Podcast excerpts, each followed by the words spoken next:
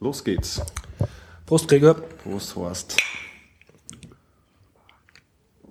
Sie hören reichlich verspätet Biertaucher Podcast Nummer 81, Yep. Es ist der circa 7.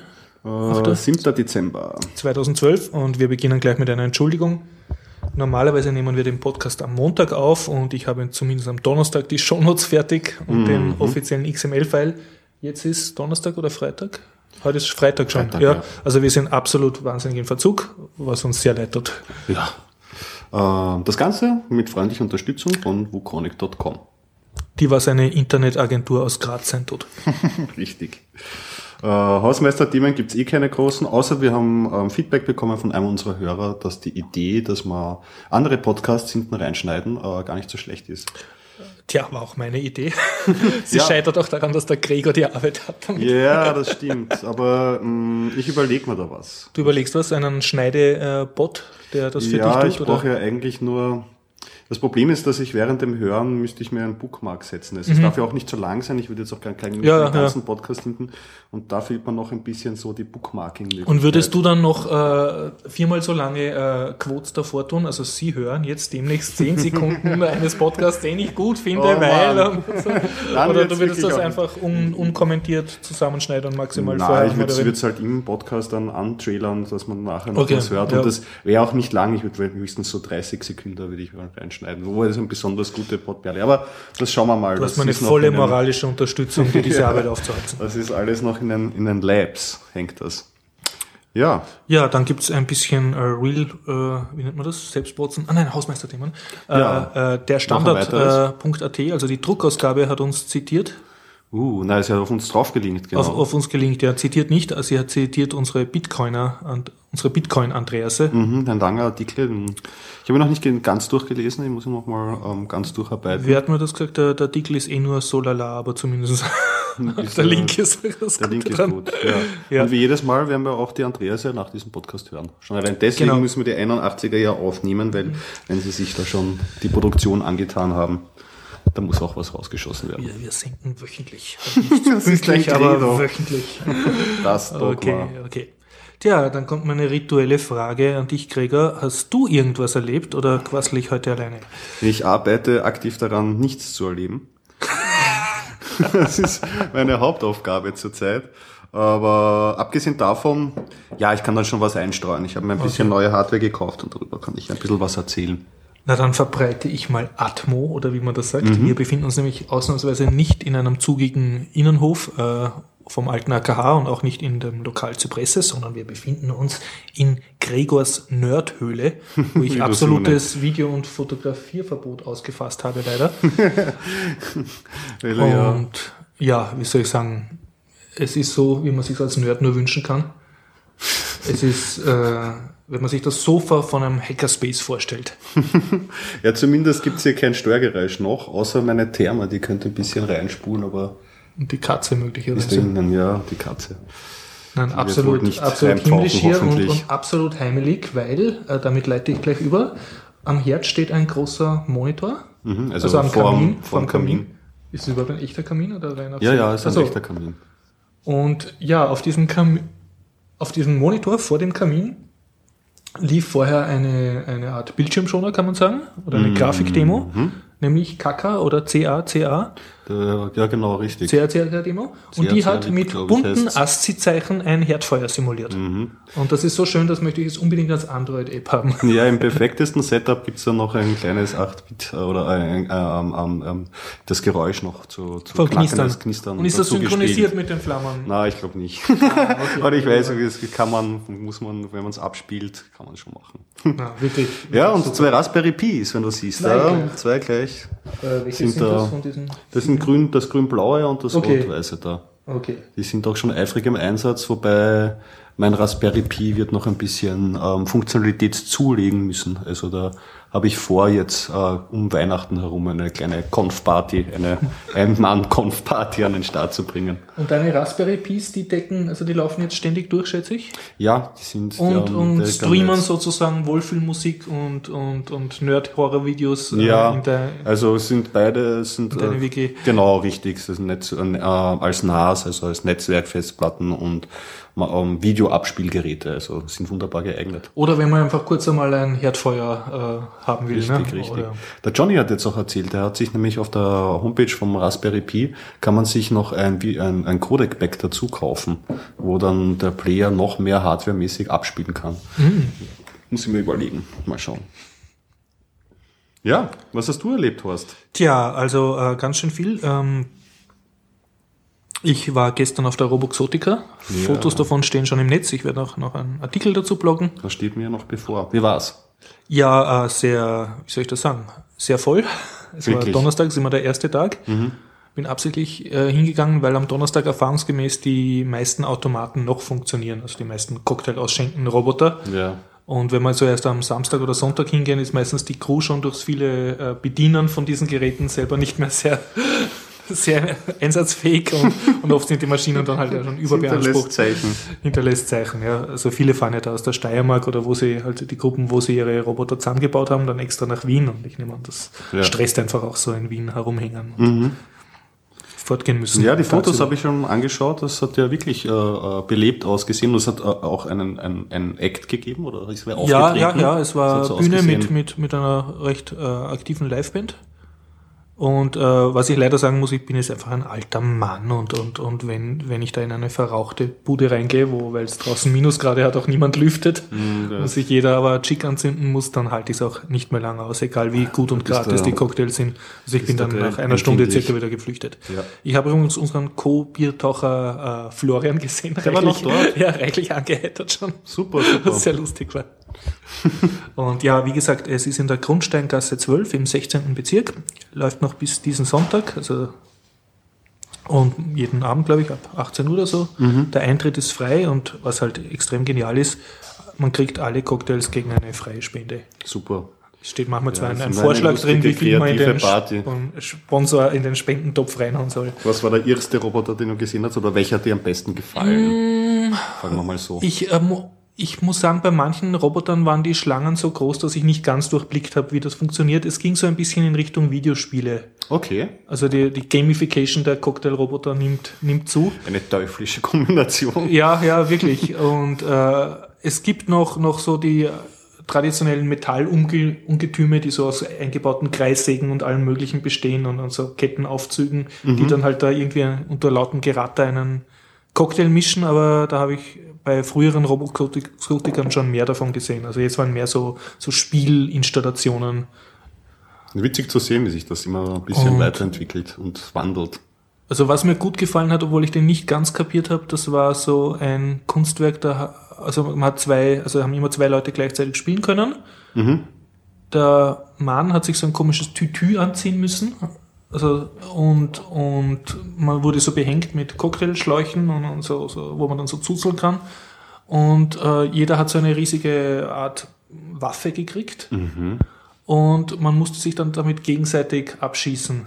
Und er hat auch irgendwie so Sensoren gehabt, ob man getroffen hat. Und das Ganze, also die Leute wurden dann entlassen auf das ganze Roboxotica-Gelände Gelände und haben sich da so gegenseitig halt Also äh, so beschossen und, und hilflose Passanten als menschliche Schutzschilde genommen. Und äh, ich habe auch nicht ganz die Spielregeln kapiert. Also ich nehme an, wenn man die andere Waffe trifft, ohne selber getroffen zu werden, das war so mit Lichtsensoren gelöst, Mhm. äh, dann äh, hat man da mehr zuzeln dürfen aus seinem mit, mitgeführten Cocktail. Keine, Okay, keine also, Ahnung. oder Aber es war recht, recht bekommt interaktiv der und Name cool. Schotte noch eine zusätzliche Ja, ja. Dimension.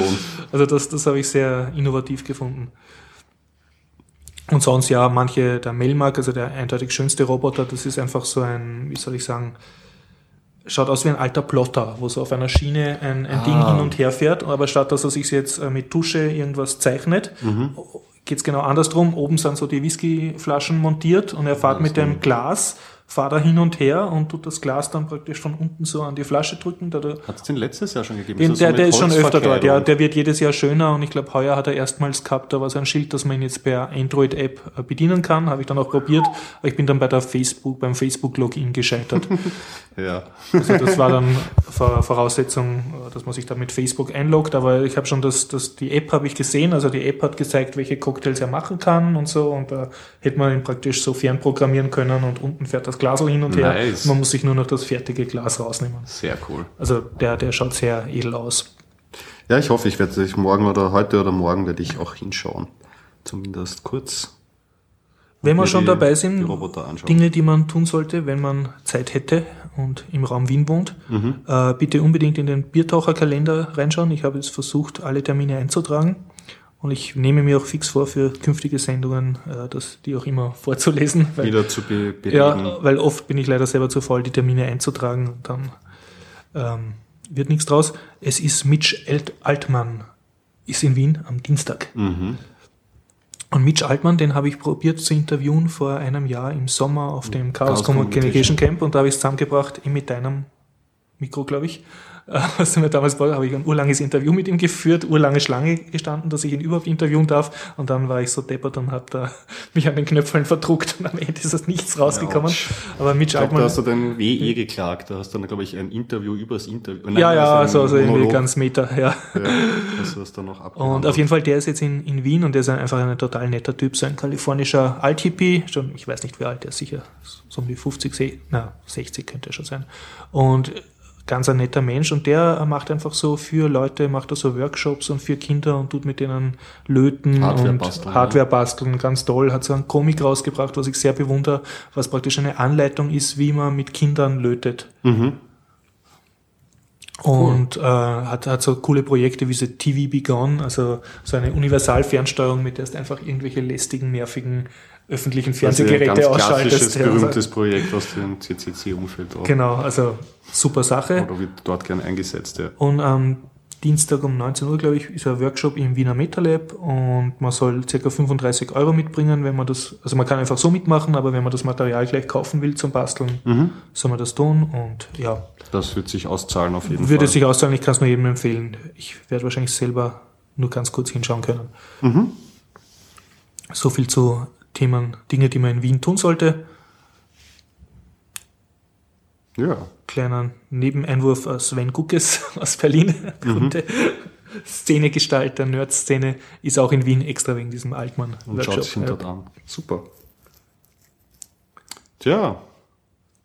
Du hast ein neues, schönes Streicheltablett? Ja, das kann, ich, das, das, das, das, kann ich erzählen. Ja. Äh, ich habe mir ein Tablet gekauft, um meine Couch besser bewohnen zu können. Ich bin und so neidisch. Wie es halt so ist, äh, ähm, wollte ich eigentlich 300 Euro ausgeben, sind aber dann 380 geworden. Mhm. Ich hatte im Grunde zwei Tablets im, im Auge. Das war das ESA A210 und hier habe ich jetzt gekauft das Asus T Transformer 300T. Hm. TF300T. Die haben immer so klingende Namen, immer noch die restliche Industrie ist ein Wahnsinn. A210. Und das TF ist ein schönes, großes, flaches Android-Streichelpad? 10,1 Zoll und mhm. bietet für den Preis so die Standard-Hardware. Was wichtig war, ist halt ein Vierkernprozessor, ja. ein Tegra 3, das ist halt so jetzt gerade noch State of the Art. Der Tegra mhm. 4 steht schon in der Pipeline und wird dann nächstes Jahr dann rauskommen. Ein Gigabyte Arbeitsspeicher, das sollte man auch haben. Und von den Hardware-Specs wären die beiden Tablets ähm, gleich gewesen. Mhm. Und ein bisschen dicker ist das Acer ähm, und ein bisschen schwerer. Die Schwere, ich, ich habe eigentlich ein bisschen äh, mehr, äh, äh, ich habe mich für die 80 Euro mehr entschieden, weil Asus eine bessere Update-Politik hat. Mhm. Also da spreche ich dem Unternehmen jetzt ein bisschen Vertrauen aus. Die bauen ja auch für Google das äh, Nexus 7 okay. und sind dafür bekannt, zumindest was ich jetzt recherchiert habe, kommt raus, dass sie die Updates äh, ziemlich zügig rausbringen und auch lange supporten. Und deswegen äh, war das für mich ein Kaufgrund, da die 80. Außerdem hat es bei mir im Geschäft ums Eck gegeben und ich muss das nicht im Amazon bestellen. Das ist natürlich auch so noch so eine zusätzliche Motivation, wenn man es gleich Okay. in den Händen halten kann. Und ja, ich bin glücklich und äh, äh, das macht Spaß darauf. Also ich habe mir auch schon ein paar Und da ist jetzt nur Apps zur Frage, da ist jetzt Android drauf, ne? ein Android Jelly Bean, also nicht das ganz neueste Jelly Bean, nicht das bist du 4.2er, sondern das irgendwie äh, 4.1er. so weit root, dass du das updaten kannst oder so? Oder Updaten kommen, die Updates kommen von Asus und geroutet habe ich es noch nicht und habe mir auch noch nicht angeschaut. ob das überhaupt geht? Oder? Ja, genau. Das, Wie gesagt, das ist mir nicht wichtig. Wenn sie Updates ausliefern, dann, äh, ähm, dann habe ich keine Motivation, das Ding zu routen, weil es bringt mir dann Ja, keinen ja. Vorteil, sondern es bringt mir dann eigentlich nur den Vorteil, dass ich mir besser ins Knie schießen kann und das brauche ich nicht. Also solange es Updates gibt, ähm, Wirst du es sogar ja, so lassen, wie es ist? Genau, und dann werde ich erst aktiv werden. Ja, da kann ich gleich vielleicht eine App-Empfehlung machen, was ich vorhin nämlich noch nie äh, benutzt habe und was mir meiner Brüder hat, hat mir das empfohlen. Und ich habe das immer ignoriert. Ist derselbe Bruder, der mir auch empfohlen hat, mal Podcasts anzuhören. das könnte ein, ein Hit werden. Das kennt, wahrscheinlich werden viele jetzt Weiß der aufstöhnen. Bruder, wenn er das jetzt hört, dass er gemeint ist? Ja, Okay, auch definitiv. okay. Müssen wir nicht sagen, also müssen wir nicht der Welt verraten, wie er heißt. Nein, müssen wir nicht. Und ähm, jetzt hast du mich rausgebracht. Pocket heißt die App, äh, Pocket. App ja genau. Äh, formerly known as Read It, ähm, Read It Later. Und das ist ein Bookmarklet, ähm, also als Bookmarklet wird das eingebettet in die verschiedenen Browser. Und du kannst dann zum Beispiel im Android-Browser sagen, wenn du auf einem ähm, Artikel bist, der dich besonders interessiert, Aber du hast gerade keine Zeit. also sagst du Read It Later, Teil mit Read It Later, es wird auf Read It Later raufgeladen und offline verfügbar gemacht auf dem jeweiligen Gerät, plus es wird eine eigene Ansicht generiert, ähm, die halt ein bisschen das Ganze verhübscht aufbereitet. Also das zum Beispiel ist ein Webstandardartikel, das sind jetzt die Hörer nicht, aber das sind halt die Farben alle weg, es ist weiß auf schwarz und eigentlich nur der Text und der Text auf angenehme Leseweise Also praktisch ein, ein konvertiere interessante Webseiten in ein E-Book-Feeling. ja, genau. Das und, und, Und das Coole ist, dass jetzt wirklich offline, also auch Das wenn jetzt dein WLAN nicht mehr funktionieren Kann würde ich das oder du sitzt im Zug oder so, würdest du das Und lesen das können. synchron synchronisiert sich und ich kann es dann auch zum Beispiel am Handy lesen, wenn ich unterwegs bin und das Tablet nicht mit habe. Okay, und das ist ja. auch dann auch eine gute Archivierungsmöglichkeit, weil oft hat man Ah, ja, das ja gescheit, ja. Linksen und so kann man sich so seine interessantesten Artikel auch Das heißt, angenommen, du sammelst jetzt archivieren. beruflich zu irgendeinem Thema äh, Artikel, könntest du, kannst du da so Older- Ordner anlegen oder Genau, sowas. schräg legst oder so Gruppierungen Und hast das an gleich das offline dann- verfügbar Ja. und kannst es weiterschicken. Also das hat mir ziemlich, Super, ja. ziemlich gefallen. Eine weitere Anwendung, und die ist irgendwie kostenpflichtig oder Open die Source ist, oder die ist ähm, gratis. Open Source ist sie, denke ich nicht. Also also nur gratis. Das wird, ist, Aber nicht ist, frei. Ist gratis, aber nicht frei, genau. Wie oft so. Bei Android ist ja mit der Open Source Sache nicht so oft. Wo, wo ich über Open Source Software gestolpert bin, ist im Bereich von Comic-Readern. Mhm. Draufgekommen, dass es ein, einer meiner Luxus-Hammer-Anwendungsfälle sind, Comics zu lesen auf dem Gerät. Und weil das jetzt schon groß ist. Ja, groß und bunt vor allem auch. Hm, Ja, und das, das, wird, das macht wirklich Spaß. Ja. das wird, wird schön dargestellt und man möchte glauben, so ein Comic Reader ist eigentlich ein einfaches Programm, muss eigentlich nur äh, die Sachen schön darstellen. ja. Es gibt, es gibt, es gibt Funktionalitäten, sind sehr luxuriös. Also ich habe Comic jetzt, ähm, der, der mir am besten gefallen hat, Mhm. ähm, heißt Comic mit K, vorne und hinten mit mhm. K geschrieben. Und der hat halt so Features, dass man so gewisse Man Bildausschnitte Bild kannst man mit, wenn man es mit zwei Fingern Mhm. rausklickt, kann man es vergrößern. Und ansonsten macht er nichts mehr als nach vorne und hinten blättern. Natürlich größer und kleiner machen kannst du es mit der Swipe-Geste auch. Und Mhm, Also schon mehr als ich hatte vor, ja, ich hatte vorher den Perfect Reader und der konnte alles super bis auf Blättern. Und das macht einen ein bisschen wahnsinnig. Weil es, es muss nicht viel können, aber Blättern Ja, ja. muss funktionieren. Und eine Open Source Anwendung hatte ich auch getestet und da war das Problem, dass er kein Preloading unterstützt hat und deswegen war jede Seite ein Nachlade. Ah, und, und der weiß schon im Voraus, was du sehen, was du blättern wirst. Ja, das ist wichtig. Also da unterscheiden sich auch viele Comic-Reader, die es gibt in der Performance, wie sie dann die Das- die- einzelnen Seiten laden. Deine Antwort vorladen. inkludiert, dass die Comics, die du anschaust, irgendwo im Web sind oder in der Cloud oder hast Kann du man die sich offline? kaufen, kann, kann man sich kaufen, beziehungsweise der so Buncho-Comic kann man sich ja gratis runterladen Mhm. beispielsweise. Und die, es gibt zwei Formate, also zwei Formate Mhm. ist dasselbe Format, CBR und CBZ. Und das ist eigentlich nichts anderes als ein ZIP oder ein RAR-Archiv. Mhm. Und drinnen sind abgespeichert, nummeriert die einzelnen ähm, Seiten des Comics als JPEGs oder Okay, also im. Prinzip ist das ein, ein JPEG-View. Ja, Mhm, Im, im Grunde ist es so. Und- Was schade ist, man könnte Ja. ja, noch, also wenn man Metadaten dazu packen würde, Ja. wenn es ein gescheiteres, Die Sprechblasen gleich übersetzt oder so. Ne? das wäre klasse, Mhm. und die Fonts setzen oder so. Aber ich glaube, so weit sind sie noch nicht, oder beziehungsweise man müsste sich mal die Spezifikation von BDZ, ähm, äh, CBZ und CBR anschauen. Vielleicht wird das eh unterstützt, aber nicht implementiert von den Leuten. Also keine Ahnung, da muss ich noch Und recherchieren. dieser Super Comic Reader kann der jetzt auch Webcomics abgreifen, also irgendwelche Webseiten wie Dilbert, die man eh Der ist eher liest? für offline. Es gibt, eher offline. Es gibt Mhm. Hybriden, die dann was auch machen. Oder es gibt zum Beispiel den Android-Comic oder A-Comic oder Mhm. so, der dann wirklich, wo du dann die Kanäle einfach antippst, die das vorgefertigt haben und die dann wirklich den Dilbert täglich runterholen. Okay.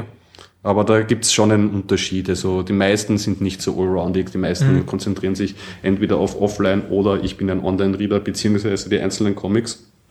Es gibt eine nicht lustig.de ähm, Ja. App, es gibt eine Dilbert-App.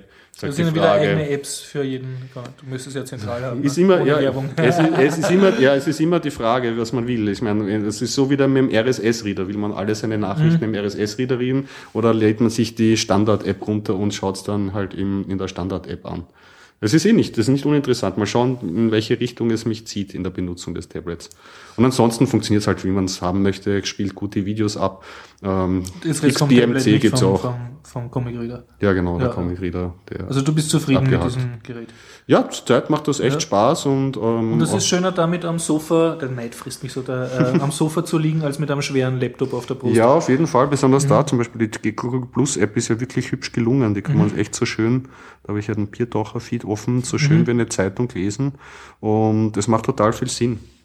Und zum Spielen äh, gibt's ja auch, äh, ich habe mir eine, ein Bart's Tale habe ich mir gekauft.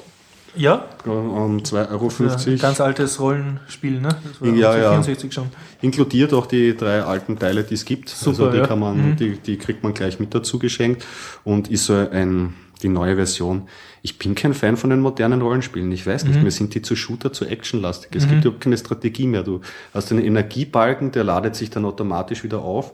Und man muss sagen, halt die Steuerung, ich überlege mir schon, ob ich nicht irgendein Bluetooth Gamepad kaufe oder Mhm. so, irgendetwas, weil Steuerung am Tablet, da wird das Tablet halt schon schwer und diese Touch-Steuerungen, wo du einen, einen Ja, ja. simulierten Joystick hast am unteren Das ist Rand, noch nichts Gescheites. Mm, du, meine Hände verkrampfen sich nach zwei Aber Stunden so ein Spielen. Tablet hat ja generell keinen USB-Slot. Also Dieses nicht, das ähm, A210, was ich mir auch überlegt Mhm. hätte, das wäre dadurch herausgestochen, dass es ein echtes äh, weibliches äh, USB-Ding gehabt hätte. Da hättest du also direkt einen die Joystick USB. anstecken können oder Genau, irgendwas. richtig. Mhm. Oder Äh, Tastatur gescheite, wenn du mal was tippen willst. Ne?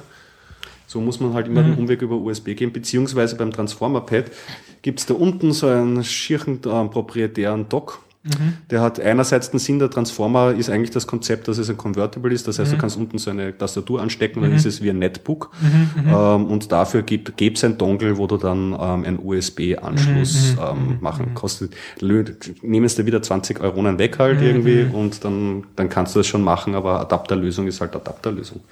Ist halt nicht so schön wie echtes USB dran. Andererseits, echtes USB braucht Platz, Micro-USB hätten spendieren können Mhm. vielleicht oder so. Aber nein, das hat's nicht. Und angenommen, du würdest dieses Tastaturproblem jetzt in den Griff kriegen, dann könntest du ja sagen, okay, ich möchte schnell was programmieren oder schnell mal übers Terminal mich irgendwo einloggen auf meinem Terminal ständig rennenden Raspberry Pi zum Beispiel. Ja. Dann kannst du jetzt äh, das eigentlich mit einer Tastatur und deinem äh, Tablet auch lösen. Ja, also defin- kein, kein definitiv. Laptop mehr aufmachen. Definitiv. Ich überlege Mhm. mir, wie gesagt, also Bluetooth-Zubehör überlege ich mir stark jetzt noch Mhm. ähm, zuzulegen. Mal schauen. Ja, so viel zu meiner Abgeglitten in den Tablets. Nerd-Hardware. Ja, ja, ja, ja, ja. Naja, Tablets liegen jetzt gerade in der Luft. Ich hoffe, der Johnny Ja. kriegt seins wieder mal repariert zurück. In nächster Zeit. Von, von seinem Medium-Tablet, was er da, dass er da auch berichten kann, dass wir uns austauschen können über Apps. Hm. Haben wir noch was? Ja, sowieso. Ja? Bist du Ähm, noch Podcast bereit? Ich bin noch voll, voll aufgeladen Podcast. mit Themen. Dann hau, Ich habe eine raus. Mission, eine, also sozusagen äh, als Wiener kann ich sagen, eine Auslandsmission. Ich war in Kärnten, in Spital an der Drau, und zwar zum zweiten Mal Mhm. in meiner Eigenschaft als Firma Spielen Programmieren Ja, und habe dort in einer neuen Mittelschule Computerschulungen gemacht mit Kindern. okay. Und das war eine ganz eine besondere Schule. Also, das war ich schon zum zweiten Mal dort, jetzt kenne ich mich ein bisschen besser aus. Ähm, einerseits waren die Kinder gut drauf, das hat man gemerkt. Mhm, also konstruktive Ja, ich habe Arbeitsatmosphäre. äh, gescratcht, also erst äh, Scratch mit ihnen gemacht, so eine Programmierumgebung für Kinder, da waren es extrem gut, haben so Minecraft nachgebaut praktisch auf 2D. Sehr cool. Und dann haben wir ein bisschen Python gemacht, da ist uns leider die Zeit dann ausgegangen. Also da ist nicht mehr so viel rausgekommen, aber das war sehr erfreulich. Und was mir sehr imponiert hat, da habe ich auch Videos gemacht, ähm, der Lehrer, ähm, also Herr Hermann Rohrer, ähm, der hat ein Konzept, äh, das heißt Schule in Bewegung. Mhm. Und ähm, es geht halt darum, also übergewichtige Kinder oder Kinder mit Bewegungsmangel gibt es nicht nur in der Stadt, sondern es gibt es am Land sozusagen mhm. genauso. Und er ist mir in seiner Klasse jetzt nicht aufgefallen, dass die irgendwie äh, zu platt waren, aber er hat halt gemeint, die Kinder haben einen Bewegungsmangel, müssen still sitzen so lange, das ist nicht gut. Mhm. Und jetzt hat äh, er mit, also er hat selber Geld aufgestellt äh, und dann so Home-Trainer, also so, so Stehfahrräder und so, so Dinge, wo du so drauf so Schritte machst. Also Indoor. Indoor-Trainer, ja, hat er ähm, einfach am Gang in der Schule aufgestellt und gleichzeitig äh, hat er einfach eine riesige Kiste mit Jonglierbällen und Jongliertüchern und wenn Pause ist, dann stellt er halt diese Kiste in Gang. Ne? Mhm. Oder auch wenn er merkt, so während der Stunde, okay, die Kinder sind jetzt zu unruhig, dann sagt er, okay, wir tun jetzt zehn Minuten jonglieren gehen. Und mhm. die Kinder, ich habe echt gestanden, können alle jonglieren. Der Neid hat mich gefressen. Ja. Mhm. Und voll, voll, super, ja. Und natürlich sind die, kannst du nachher viel besser Maßnahme. wieder unterrichten, ne? weil da hat sich jeder austobt und so, ist, ist gut drauf. Und woran er halt bastelt derzeit ist, also er hat äh, diese Home-Trainer oder Standfahrräder sind zum Teil in den Klassen drinnen, zum Teil einfach am Gang.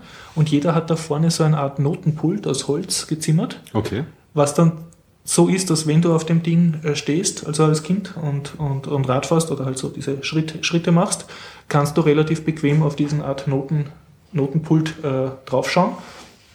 Und die Idee ist dann halt, dass, äh, dass er irgendwie sehr großes äh, Material macht zum Lesen also wenn du jetzt irgendwas lesen oder lernen musst, kannst mhm. du es da hinlegen, tust du halt auf deinem Fitnessgerät so deine Runden abstrampeln und kannst aber gleichzeitig durchaus irgendwas lernen, ja, was natürlich viel besser ist als ja, sieben ja. Stunden am Tag da einzwickt. total sinnvolle sitzen, Maßnahme und das wird auch angenommen.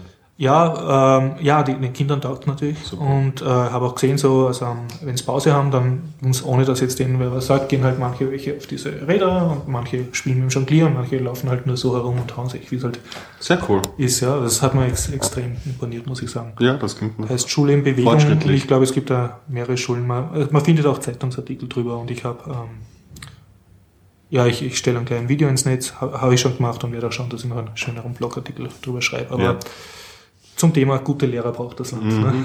Du hattest äh, eine Unterrichtseinheit dort? Ähm. Nein, ich war zweimal ein Wochenende dort, immer also Samstag und Montag, wobei okay. man dazu sagen muss, dass ich meine, äh, jemand, der in Österreich unterrichtet, weiß, was das bedeutet. Er hat einfach die Kinder dazu gebracht, dass am Samstag in die Schule kommen und gesagt, ja, ich habe jetzt aus Wien wen geholt und so und die Kinder sind halt kommen. Ne? Mhm. Das musst du woanders erst einmal sagen, dass er bitte kommt am Samstag in die Schule, die, die lachen dich aus. Ne? Ja. Und ja, auch typisch Österreich, äh, er hat dann prompt einen so einen Deckel gekriegt, weil, weil die Kinder haben irgendwie dann im Turnsaal das Licht anlassen oder so. Also, und dann das ist, Verwaltungs... Ja, ja, das war das einzige Problem dann, ja, das, das Licht hat am Wochenende länger brannt, als es hätte brennen sollen. Und so, ne? Naja. War dann recht angefressen. Ja, also insgesamt war ich sehr beeindruckt. Cool. War also neue Mittelschule und was früher die Hauptschule war, also dieser Zweig, und äh, war eine Ganztagsschule, was in Österreich auch diskutiert wird. Das heißt, die Kinder sind nicht Punkt Mittag zu Hause und dann vielleicht am Nachmittag wieder zwei Stunden drin zum, äh, zum Turnen, sondern sie haben eine Stunde Mittagspause definiert, aber sind generell bis drei oder vier am Nachmittag in der Schule und dadurch verteilt sich halt besser. Also mhm. ich finde es durchaus, ähm, durchaus eine strebenswerte Sache. Ist ja derzeit auch in Österreich sehr in der Diskussion, das Ganze. Sehr gut, das war ein konstruktives Wochenende jo. in Kärnten. Wochenende in Kärnten, kann man so sagen. ja.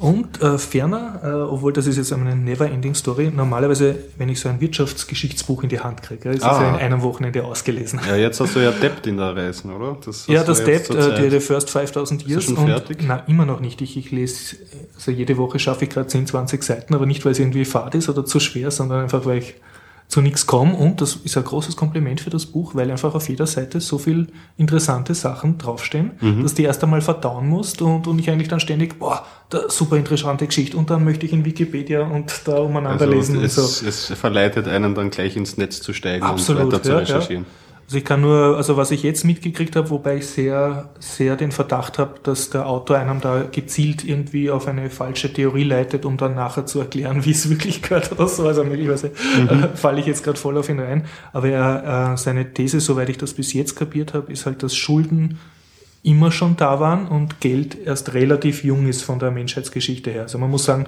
er, ist nie, er sieht das nicht vom wirtschaftlichen Gesichtspunkt, sondern vom anthropologischen. Also er tut so mit Urwaldvölkern forschen und, und mhm. so. Ne? Und da sagt er, ja, also in einer, man sieht es ja jetzt auch in einer Kleinfamilie wäre es sehr absurd, äh, wenn du sagst, ja, ich helfe dir das Bett machen, aber das kostet 17 Euro. Äh, Du weißt einfach, du hilfst dem irgendwas das machen und du mal formuliert den Genau, Gedanken, du, du ja. hast einfach ein, ein, ein im Kopf äh, ein, ein Gefälligkeiten-Schuldensystem, wo du genau weißt, in, bei wem du wie viel in einer Schuld stehst.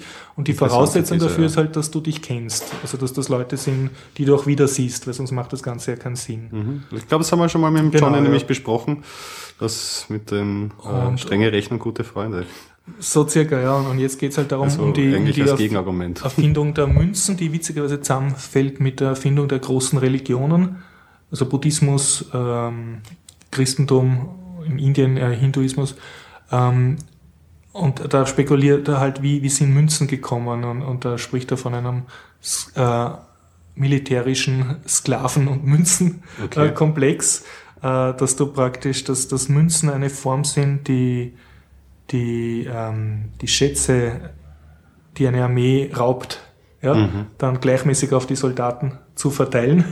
Und dann ist das natürlich ein einfacheres System, wenn du so Münzen und eine Währung hast. Genau, Anstatt ja. die Güter, Plündergüter. die Plündergüter, also du verteilst eigentlich die Plündergüter, was auch wieder die Armee durch eine finanziert. Abstraktion. Ja, weil sonst würden sie einmal plündern und dann heimgehen. Ne? Und, und gleichzeitig das, das, das Münzwesen oder überhaupt das, das Geldwesen, wie wir es kennen, sehr eng äh, verflochten war, ähm, eben nicht nur mit Militär, sondern auch mit Sklavenwirtschaft. Wobei Sklaventum auch wieder viel älter ist, aber und, und So äh, Schulden, ja. Ja, wie Extrem du Sache. jetzt mit dem Buch? Also Erster wie- Viertel, also es wird sicher noch Oh. einige Podcast-Folgen Okay. dauern, bis ich mich da durchgearbeitet habe. Aber ich kann es nur jetzt schon extrem, extrem äh, empfehlen. Sehr cool. Wirklich total interessante Sachen lernt man auf jeder Seite. Mhm. Ich habe auch eine Empfehlung. Bitteschön, ja. Ähm, ich kann empfehlen, da habe ich die ersten 20 Bände jetzt gelesen, äh, ein amerikanisches äh, Comic, Ja, passend zu unserer Zeit, jetzt kommt ja bald die Apokalypse. ja, klar, Ja, ganz sicher, 2012 12 ja, und so. Äh, ein postapokalyptisches Comic namens äh, Sweet Tooth. Ähm, wurde von, ist eigentlich ein kan ähm, amerikanisches Comic, ist gar nicht richtig, es ist eigentlich von einem ähm, kanadischen Zeichner, kommt das eigentlich ähm, ursprünglich.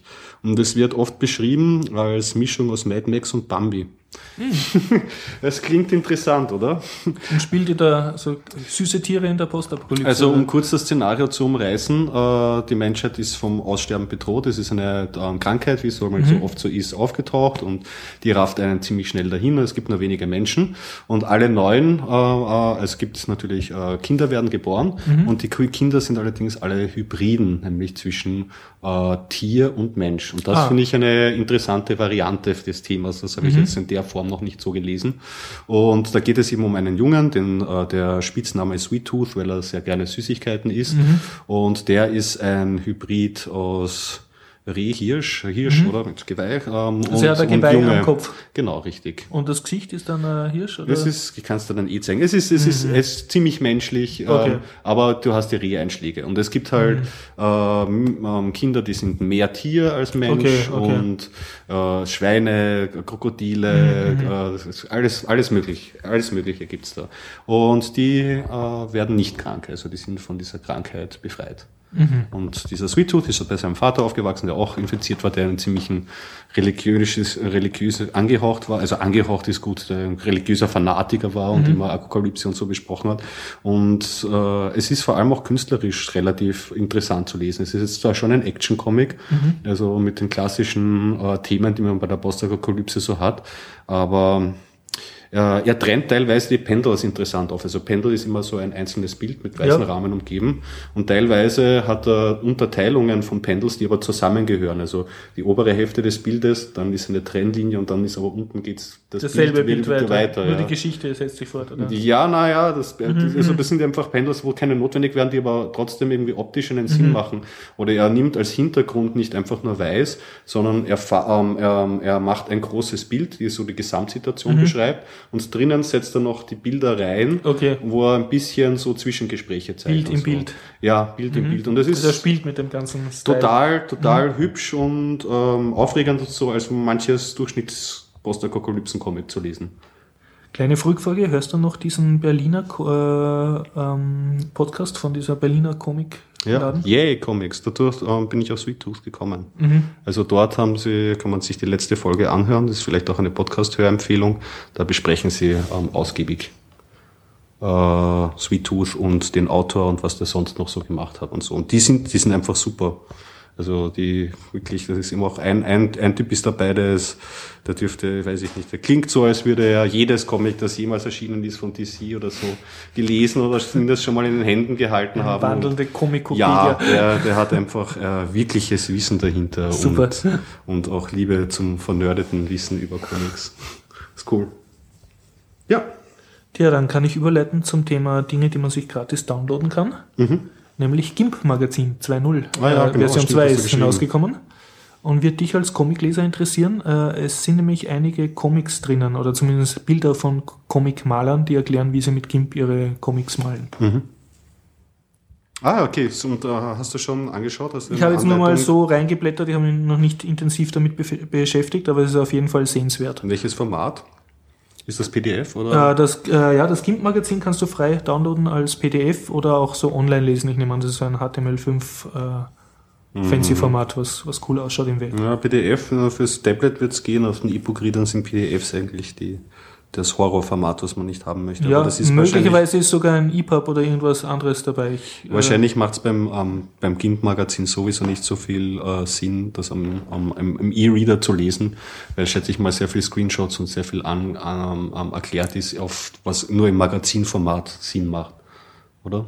Ähm, ich glaube, es ist so gedacht, dass du, also sie geben es ja auch als Print heraus. Du kannst es auch kaufen, Ja. gedruckt. Und es, es ist wirklich so als Hochglanzmagazin Ja, ja. gedacht. Du solltest Also mindestens ein A4 grad- oder grad drei bei so einem Tablet haben. Mhm. optischen äh, Werkzeug äh, macht es einfach nicht so viel Sinn wahrscheinlich, das dann am E-Reader zu lesen.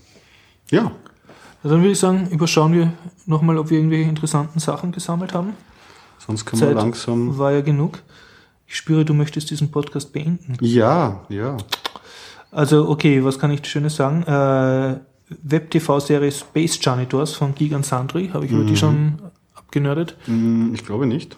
Ja, ähm, Gigan Sandry ist der Kanal, wo auch der, der Guild läuft. Und eine sehr hübsch gemachte äh, Webserie, gute Schauspieler und sie spielen so leicht im Star Wars-Universum. Okay. Und zwei, es sind also vom bösen Imperiumskreuzer zwei so Typen, die halt äh, die, die Hausmeister sind, ständig irgendwie Fenster putzen müssen oder Boden aufwischen und dann finden sie halt so eine abgehackte Hand mit Laserschwert drinnen und so oder Okay. ja, und haben diverse Freunde, die es ist einfach süß gemacht. Also mir, mir, mir gefällt sehr. Freue mich immer, wenn es eine neue Folge davon gibt. Sehr cool. YouTube-Fernsehen. Okay, ähm, dann äh, vielleicht sollte man das andiskutieren, sobald der Johnny wieder da ist. Äh, in Österreich wurde ein Tor-Server beschlagnahmt in Graz. Ja, ich habe den Du- Fall mitbekommen. Das sollte man echt, das sollte man in größerer Runde besprechen, würde ich sagen. Und das Thema ist komplexer. Dann verweisen wir jetzt einfach nur auf den Link. Wir wissen derzeit Ja. auch nicht mehr als Genauso, genauso würde ich auch in die nächste Folge hieven, da kann man auch länger drüber sprechen, dass äh, Google jetzt so aktivistisch sich gibt und so eine Kampagne gegen das Leistungsschutzrecht gestartet hat. Genau, ja. Das würde ich auch gern lieber in größerer Runde besprechen, weil das, Gut, dann das hat mehrere halten Seiten. wir uns da zurück. Ich kann eine kurze ähm, äh, Meldung bringen. Äh, Es wird ja ein Nachfolger zum klastischen Bi BIOS ähm, gebastelt. Das ist das Grundsystem, was auf jedem Motherboard eigentlich schon drauf ist. Was BIOS eigentlich, jetzt, genau, äh, BIOS, ja. genau richtig, nur zur Erklärung. Ähm, und da gibt's schon seit längerem, unter Mac wird das schon benutzt, das EFI. Und für PC soll das jetzt auch kommen, da wird es UEFI heißen. Und leider hat da ähm, Microsoft ziemlich seine Händchen drinnen. Und die wünschen sich gerne, und es schaut gar nicht so schlecht aus, dass das halt umgesetzt wird, dass äh, es in Zukunft so sein soll, dass nur äh, Betriebssysteme geboot wer gebootet werden können sollen, die signiert sind mit Ja. einem Schlüssel, der von ja Microsoft in der wir haben uns schon Ja, ja. beim Beginn des Podcasts, glaube ich, darüber aufgeregt, dass das kommen soll. Ja? Und jetzt wird's kommt's wirklich, oder wird ja, nein, immer jetzt, jetzt, jetzt realis- wird's halt immer, immer realistischer. Und dann haben sie, sie verkaufen es als Sicherheitsfeature. Ja. Das Problem ist, das kann man ja faktisch so sagen, äh, dass es dann halt äh, für unsignierte Linux-Distributionen, die werden einfach nicht mehr bootbar sein. Das sperrt eine riesen äh, Anzahl an Distributionen, Betriebssysteme. Es geht ja nicht nur um Linux, die ganze BSD-Szene genauso detto. Aber lass aus. mich raten, da wird sowohl Apple als auch Microsoft nicht traurig sein drüber. Ne? Ja, ja, also das kann man, das, das nehme ich stark an. Äh, ja, aber was es jetzt gibt, ähm, ein ehemaliger Entwickler von Red Hat hat sich hingesetzt und hat einen Bootloader und Loader geschrieben.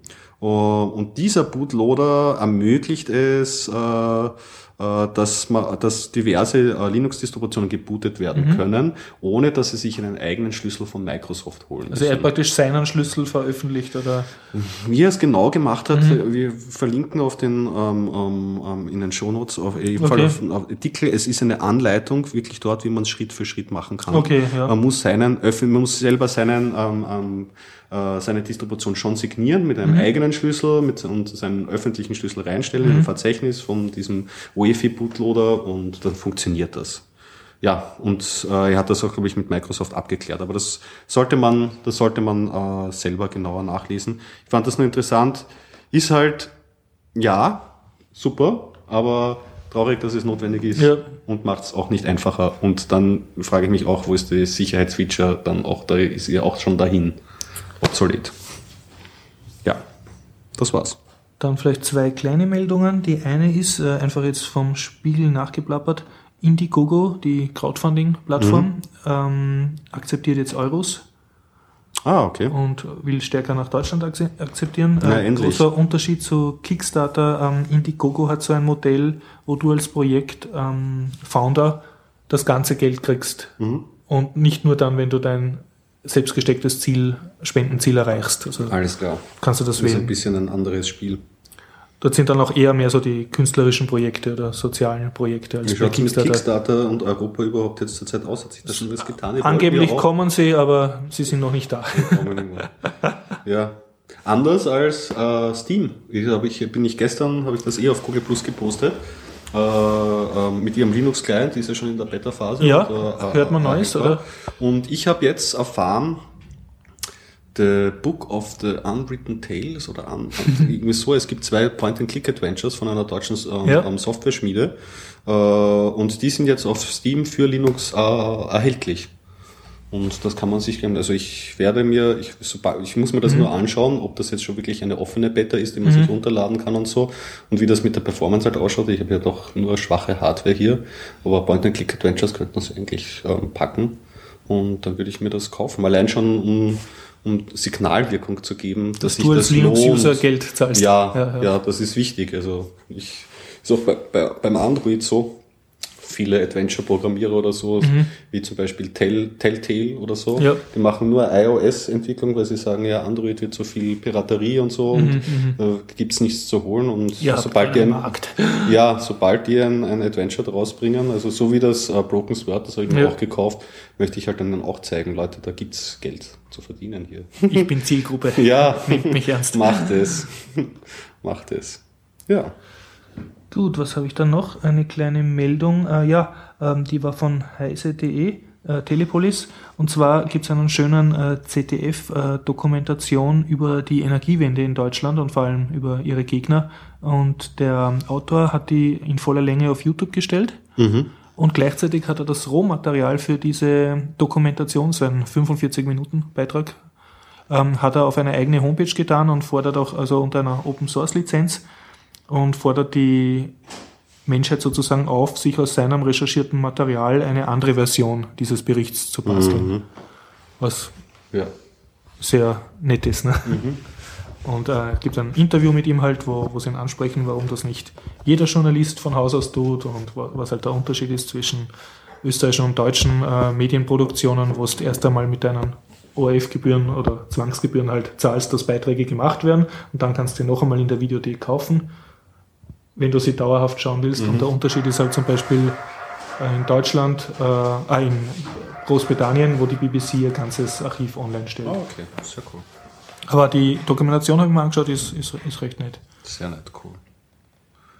Ja, jetzt würde ich aber sagen, machen wir langsam Schluss. Ja, hast du das irgendwie eilig? Ja, ich, ich okay. habe noch einen Arbeitstermin nachher und außerdem ist es nur ein Notcast und wir sollten uns ein paar Themen, die komplexer sind, äh, für die nächste Folge, die eh schon am Montag folgt. Ist gar nicht mehr lange bis zum nächsten Biertaucher Podcast. Nun gut, dann wünschen wir Ihnen jetzt viel Spaß mit dem hoffentlich von Gregor dazu geschnitten werdenden äh, Bitcoin-Update. Ja, auf jeden Fall. und wir melden uns hoffentlich, hoffentlich sehr sicher. bald und pünktlich wieder mit Folge 82. Okay, bis dann. Tschüss. Wo drücke ich drauf? Ja, da einfach. Okay, hallo Andreas. Ja, hallo Andreas und hallo liebe Hörer zum Biertaucher Bitcoin Update.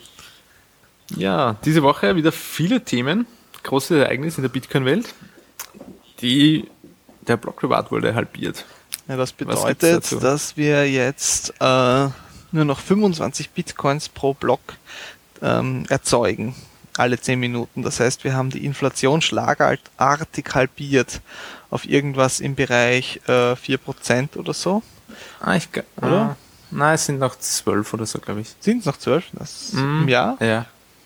Ja, mhm. jährlich sind wir noch bei ca. 12. Okay, okay.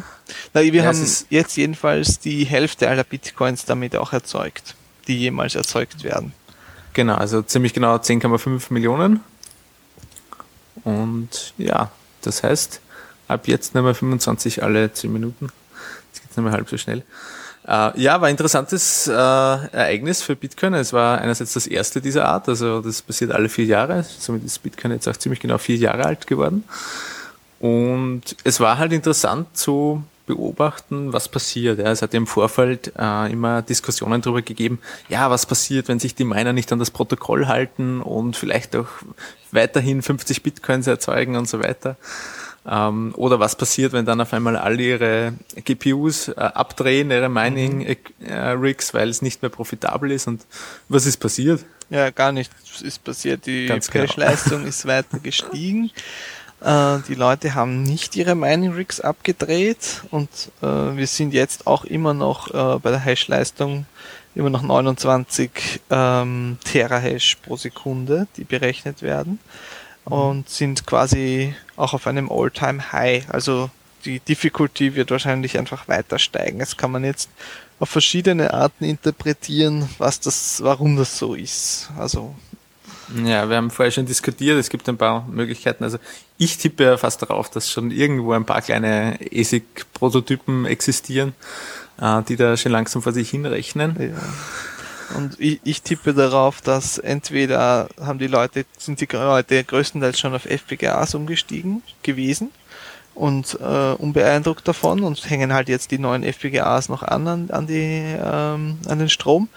Oder ein großer Teil der GPU-Miner ähm, zahlt keinen Strom und hasht einfach so ähm, quasi auf Kosten von jemand anderen. Es ist durchaus denkbar, dass das so ist oder zumindest gewisse Teile vom Bitcoin-Netzwerk. Wenn man zum Beispiel in einer äh, in einem Studentenwohnheim ist, zahlt man oft keinen Strom. Mhm.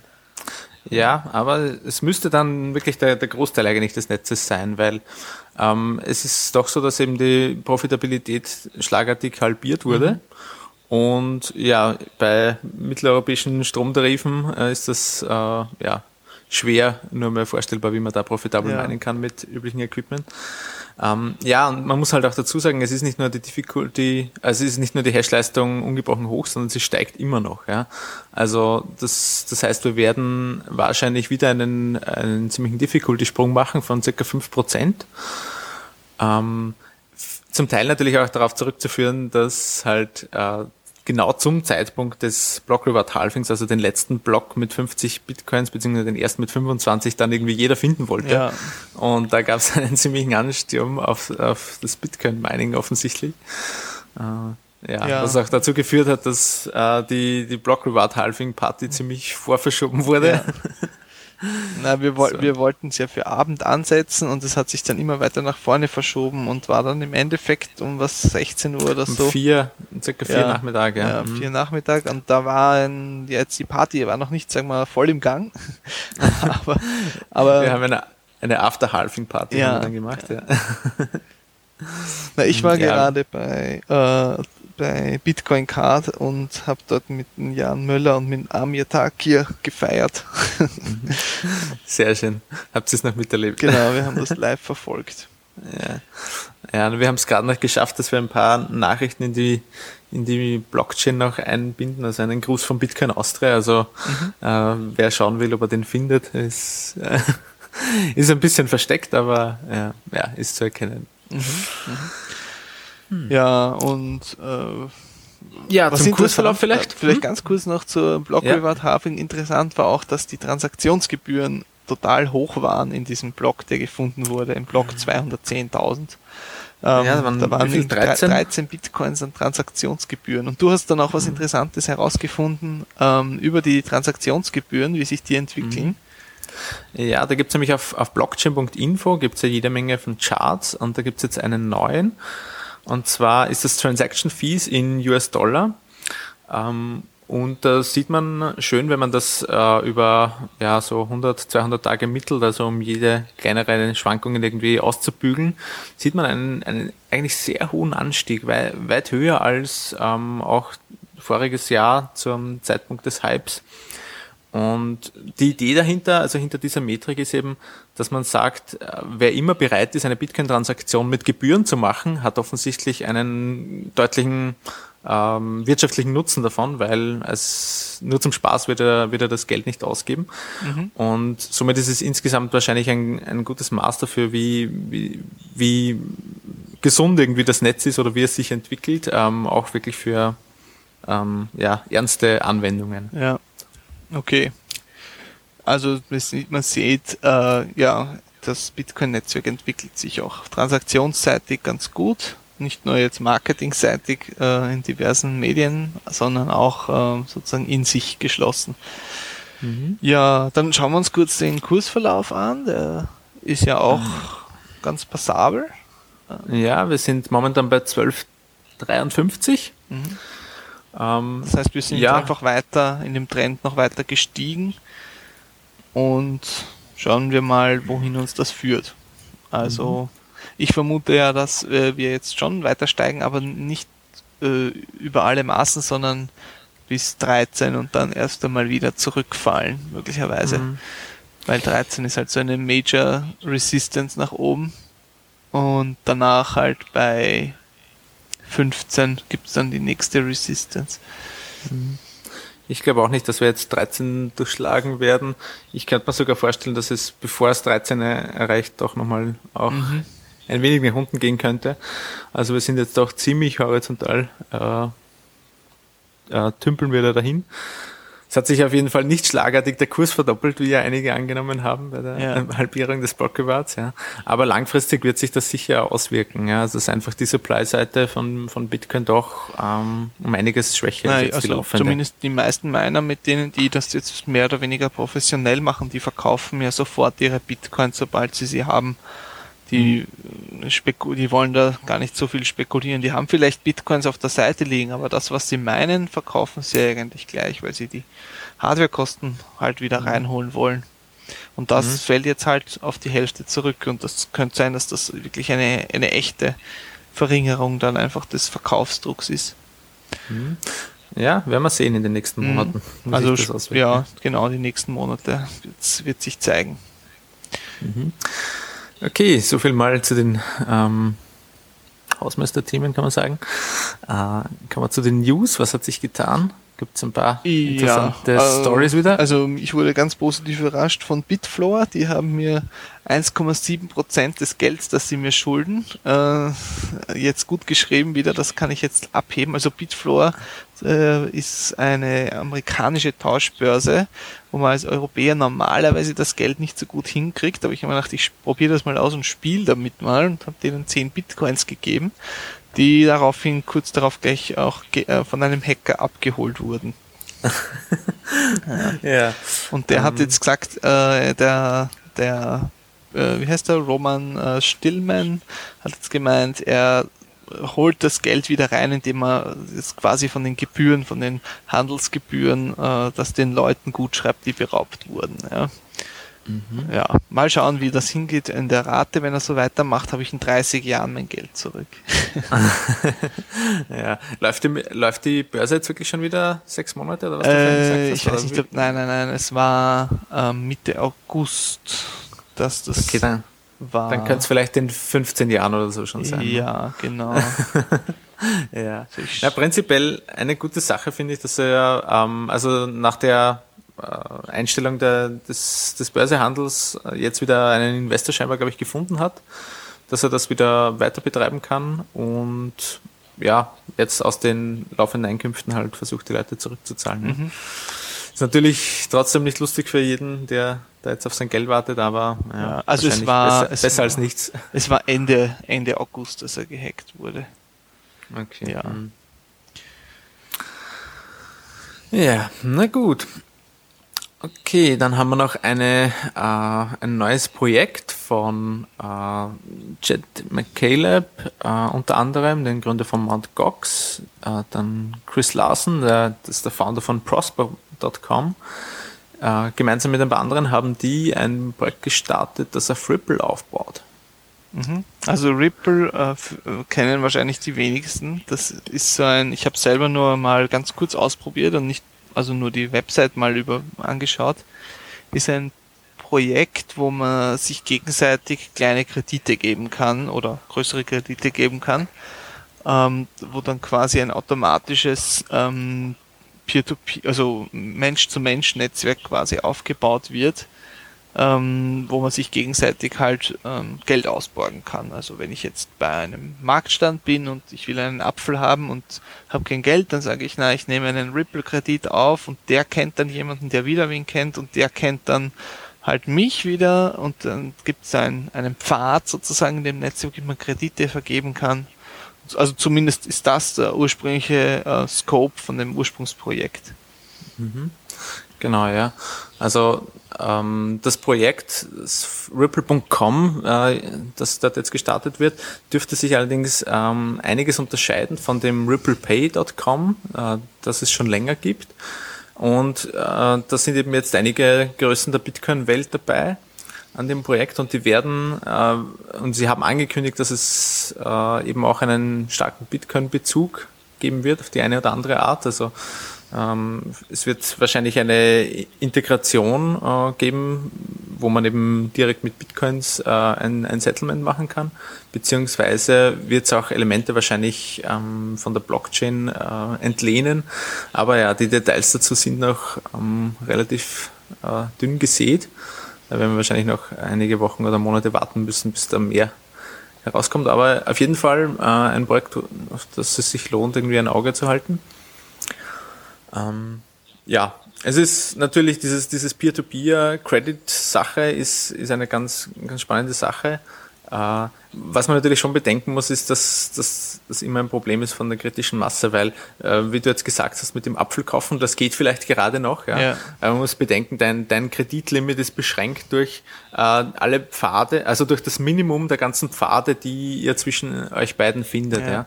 Das heißt, wenn entlang dieses Pfades äh, sich äh, die Leute nur sehr wenig vertrauen, dann kann es sein, dass dein Kreditlimit vielleicht gerade noch für einen Apfel ausreicht, aber für ein Kilo Äpfel schon nicht ja, mehr. Also möglich. Ja. Aber also für größere äh, Anschaffungen. Vor allem muss man ja auch wirklich dann quasi sein ganzes soziales Netzwerk damit zupflastern mit diesen Kreditpfaden. Also ich glaube, dass da einige Hürden noch zu, zu meistern sind, dass das mhm. Ganze praktisch sinnvoll verwendbar ist. Weil ähm, ja, man müsste sozusagen auch äh, jedem seiner Familienmitglieder dann eine Kreditscore geben und dass man das wirklich macht und sich hinsetzt, das halte ich jetzt auch nicht für wahrscheinlich. Ja. Und, ja. Na, erstens das und zweitens, die, ähm, die können das auch einsehen, ja. Das heißt also, wenn du jedem deiner Bekannten dann ein Kreditrating gibst und das immer aktualisierst und der dich dann anruft und fragt, hey, wieso bin ich in deinem Kreditrating um ein Prozent gesunken oder so, dann äh, ja. kommst du vielleicht in Erklärungsnot, ja. Genau. Also da gibt es sicher viel Verbesserungsbedarf und wir, mhm. können gespannt sein, was äh, da rausschaut. Also wer sich brennend dafür interessiert, ich glaube, es gibt einen GitHub, ähm, ein GitHub-Account, wo schon äh, der, das Client UI schon äh, offen entwickelt wird. Also mhm. man kann da sicher einiges herausfinden, was da los mhm. ist. Mhm, ja, wofür es halt sicher im Gegensatz zu Bitcoin äh, sehr interessant wäre, sind so lokale Initiativen. Also wo man äh, sagt, okay, man hat irgendwie eine Lokalwährung, um irgendwie geschlossene Wirtschaftskreislauf irgendwie anzukurbeln in einem äh, regionalen Gebiet wo ja Bitcoin eigentlich schlecht geeignet ist, ja, weil das ja inhärent global ist und mhm. man das irgendwie schwer abkoppeln kann. Aber gerade so, so eine, ein Ripple-Netz kann man, kann man schön, glaube ich, auch auf lokaler Ebene irgendwie aufbauen. Ja. Also jetzt so. Was, was äh, ganz interessant ist auch dran, ist, dass es ja eigentlich immer vollgedeckte Kredite sein müssten, oder? Also zumindest mit Bitcoin. Mhm. Naja, Oder muss das. Ähm, ich glaube nicht. Ähm, ich glaube nicht, dass das vollgedeckt sein muss, weil du kannst ja dann durchaus irgendwie. Na, woher kommt denn dann in letzter Konsequenz das Geld? Irgendwer muss es ja eingezahlt haben, oder? Ähm, ja, schon, aber es, du kannst trotzdem, äh, also wenn du jetzt nur auf Bitcoin dich berufst, ja, das mag sein, aber solange du irgendwie außerhalb von Bitcoin und du hast ja auch immer die Möglichkeit, dass du dann sagst, okay, du machst ja mit deinem direkten Peer eben aus, du settelst das in irgendeinem anderen, äh, in einer anderen Währung oder Dienstleistung oder was auch immer, äh, dann kann es schon passieren, dass die insgesamte Menge an, an Krediten, die du kriegst, schon, schon größer ist. Ja? Mhm, mh. Aber natürlich die reine Bitcoin-Menge oder der reine Anteil an, an Bitcoin-Schulden mhm. äh, kann wahrscheinlich nicht größer sein. Na, ja. Wird auf jeden Fall interessant Na. sein, was sich da tut. ja, okay. Hm? Haben wir noch was Erwähnenswertes, worüber du. Ähm, ja, also es gab doch eine, einen relativ äh, ja, großen Aufruhr um einen, äh, einen Vorfall im Bitcoin IRC Channel, also im Bitcoin Dev Channel, glaube ich, auf IRC. Da hat nämlich der, der Jeff Garcic, einer der Core Developer, ähm, hat äh, ein, ich glaube, wer was? Äh, Jeremy, Jeremias, oder? Ja. ja. genau, den hat er gebannt, weil der angefangen hat, ähm, über Bitcoin im Iran zu schreiben. Und das hat dem Jeff Garcic überhaupt nicht gefallen. Mhm. Äh, ja, es gab ja Geschichten drüber, dass vermeintlich äh, Bitcoin eine, eine Ausweg oder eine Lösung sein könnte für, für die Probleme in dem Iran und die ganzen Sanktionen ähm, bezüglich Banktransfers und ja auch der großen Inflation äh, der Lokalwährung dort. Äh, ja, einige dachten, okay, Bitcoin ist die Lösung. Da gab es dann Geschichten drüber mit, ich glaube, war das über Local Bitcoins, wo es angeblich schon. Ja, angeblich gab es da Transaktionen, aber also ganz, äh, ich halte das für ein bisschen einen Sturm im Wasserglas, erstens. ja. Und zweitens, ähm, zweitens ist es halt so, dass, äh, dass die ganze Geschichte wahrscheinlich zu Recht ein bisschen, also die Meinung von Jeff Gasek ist halt, dass das zu viel ungewünschte Aufmerksamkeit auf Bitcoin lenken könnte, wenn man das jetzt äh, zu sehr ausdiskutiert. Und ja, ähm, kann man zu bis zu gewissen Teilen äh, verstehen, weil mhm. es ist wahrscheinlich einfacher, sich mal auf äh, die, die regulativ ähm, weiße Seite zu schlagen und einmal Bitcoin so weit äh, vorzubringen, nach vorne zu bringen, dass es sich dann nicht mehr so leicht abschaffen lässt, als wenn man gleich eine Angriffsfläche bietet, wenn man sagt, hallo, du könntest das jetzt potenziell für Drogen und für Iran, äh, Geldtransaktionen und für dies und für das verwenden mhm. äh, und dir dann deine Waffe ausdrucken aus dem Internet und dann bist du bist du hier der, der Overchecker. Aber naja, naja. Ja, ja. Es ist schwierig, es sind zwei verschiedene Ideologien halt dahinter irgendwie.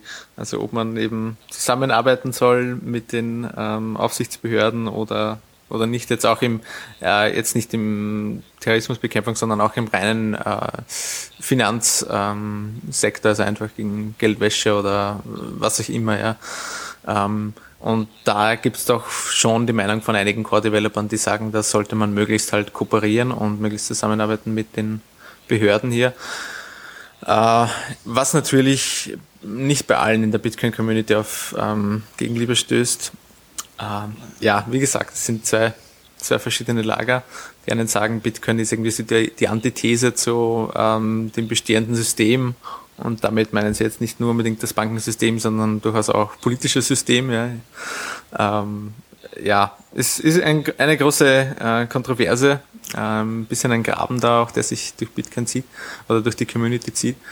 Äh, spiegelt aber auch äh, für mich ein bisschen wieder, wie Bitcoin eigentlich interessant ist für die verschiedenen Gruppierungen und aus verschiedenen Gründen ja. für die für Leute interessant Ich denke, man muss da jetzt nicht unbedingt einen Konsens finden, sondern jeder macht halt, was er machen will und mhm. jeder benutzt es so, wie er es für richtig hält. Ja, genau. Das ist ja auch das Schöne dran. Also, weil man kann ja durchaus auch der, der Meinung sein, ja, Bitcoin ist unpolitisch, ja. Genauso wie Geld, ja. Du kannst mit Geld machen, was du willst. Ja, ähm, ja. Für gute und für, für schlechte Zwecke, ja. Aber jetzt rein rein Bitcoin ist nur ja, ein Protokoll und jeder wie er will, ja. Ja, na, wir werden euch am Laufenden halten. Wir haben dann, das ist wahrscheinlich zu dem Zeitpunkt, wo ihr das hört, schon vorbei, äh, in zwei Tagen ein Meeting in Graz, äh, das am Dienstagabend. Und ja, das haben wir eh schon mhm. angekündigt. Danach wieder im Jänner in Wien. Und mhm. bis dahin ähm, wünschen wir euch noch eine schöne Zeit, beziehungsweise ihr hört uns ja eh noch im Bitcoin-Update eventuell. Genau. Sicher sogar. okay, alles klar. okay, dann eine schöne Woche. Ja, ciao. Ciao.